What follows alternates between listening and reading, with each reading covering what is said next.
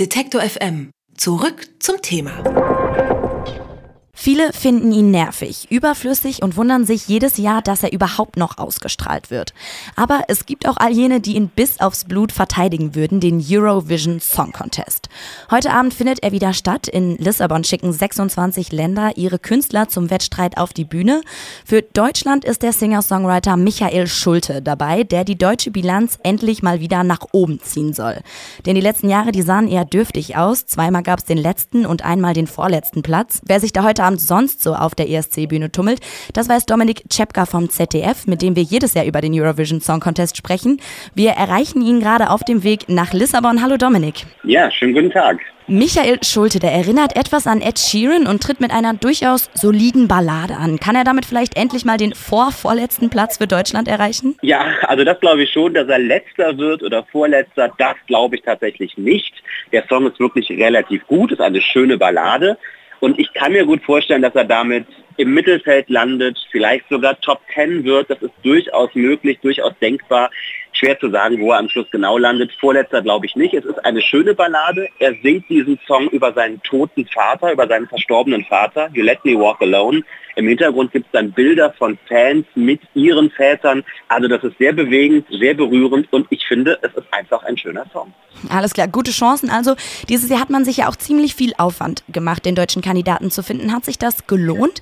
Manche würden ja sagen, man geht wieder mit einer ziemlich langweiligen Nummer an den Start. Ja, wobei man sagen muss, beim deutschen Vorentscheid gab es drei verschiedene Jurys. Also das Publikum konnte abstimmen, eine Fanjury konnte abstimmen und eine internationale Expertenjury konnten abstimmen. Und die waren sich alle alle einig. Die haben alle gleichermaßen Michael Schulte auf Platz 1 gewählt. Also ich finde, das Mandat hat er schon, Deutschland zu vertreten. Die Frage kann man stellen, ob wirklich richtig gute Songs beim deutschen Vorentscheid dabei waren, ESC-taugliche Songs.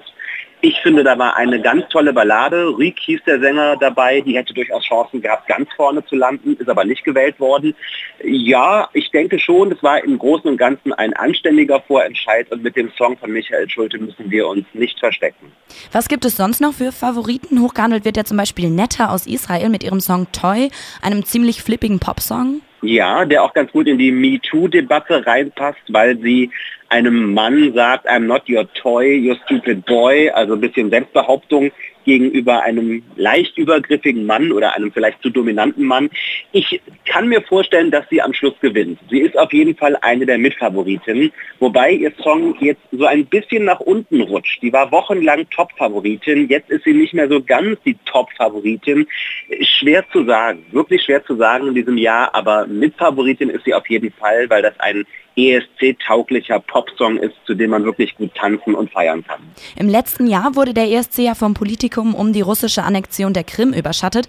Da durfte eine russische Sängerin nicht zum Wettbewerb in die Ukraine einreisen. Wird in diesem Jahr in Lissabon auch Politisches verhandelt? Ich finde, der ESC ist dieses Jahr nicht ganz so politisch und das finde ich aber auch, um ehrlich zu sein, ziemlich gut weil das ist so ein bisschen wie Sportler, glaube ich, die bei Olympischen Spielen eigentlich nur ihren Sport machen wollen und dann immer noch möglicherweise in Menschenrechtsdiskussionen, andere politische Diskussionen verwickelt werden, mehr oder weniger. So sehen das viele ESC-Fans, viele Musiker auch. Die wollen ja zuallererst Musik machen. Und es geht zuallererst ja auch um die Musik.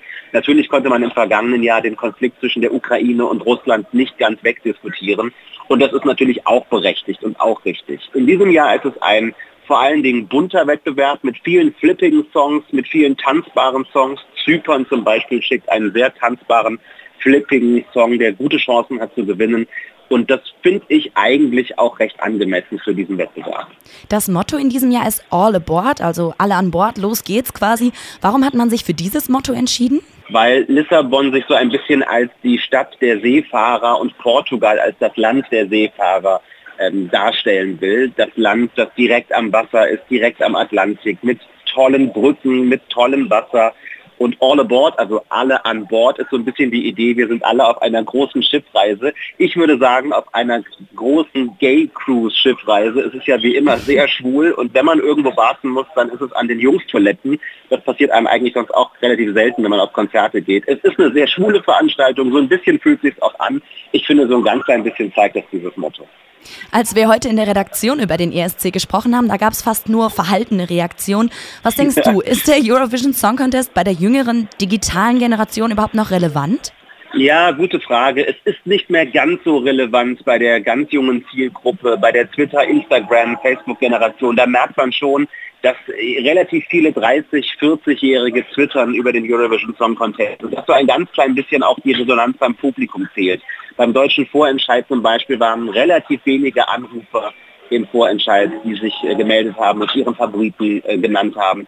Es gibt relativ schlechte Quoten für das erste Halbfinale zum Beispiel im Fernsehen. Also man merkt schon, so die ganz große Akzeptanz des Eurovision Song Contest ist vielleicht verloren, ist vielleicht nicht mehr vorhanden. Wobei bei Twitter gibt es schon immer noch sehr viele, die das schauen und kommentieren und auch ein bisschen gehässig kommentieren. Und wenn man es sonst so gar nicht mag, empfehle ich immer Trinkspiele. Immer wenn eine Windmaschine eingesetzt wird, ein Bier kippen, das geht immer. Das ist wirklich absolut publikumstauglich. Zum Abschluss vielleicht noch, was ist dein ganz persönlicher Tipp? Wer bringt den Preis dieses Jahr mit nach Hause?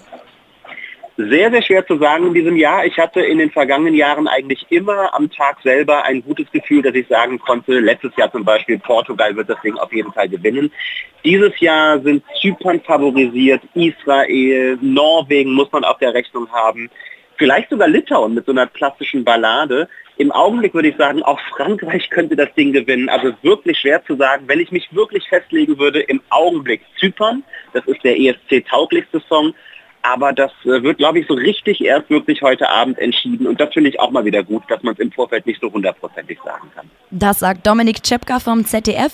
Er berichtet jedes Jahr vom ESC und ist gerade auf dem Weg nach Lissabon. Danke für das Gespräch und einen guten Flug. Vielen Dank.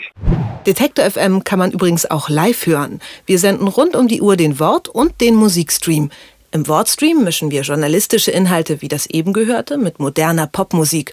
Und der Musikstream ist der perfekte Tagesbegleiter mit frischer Musik.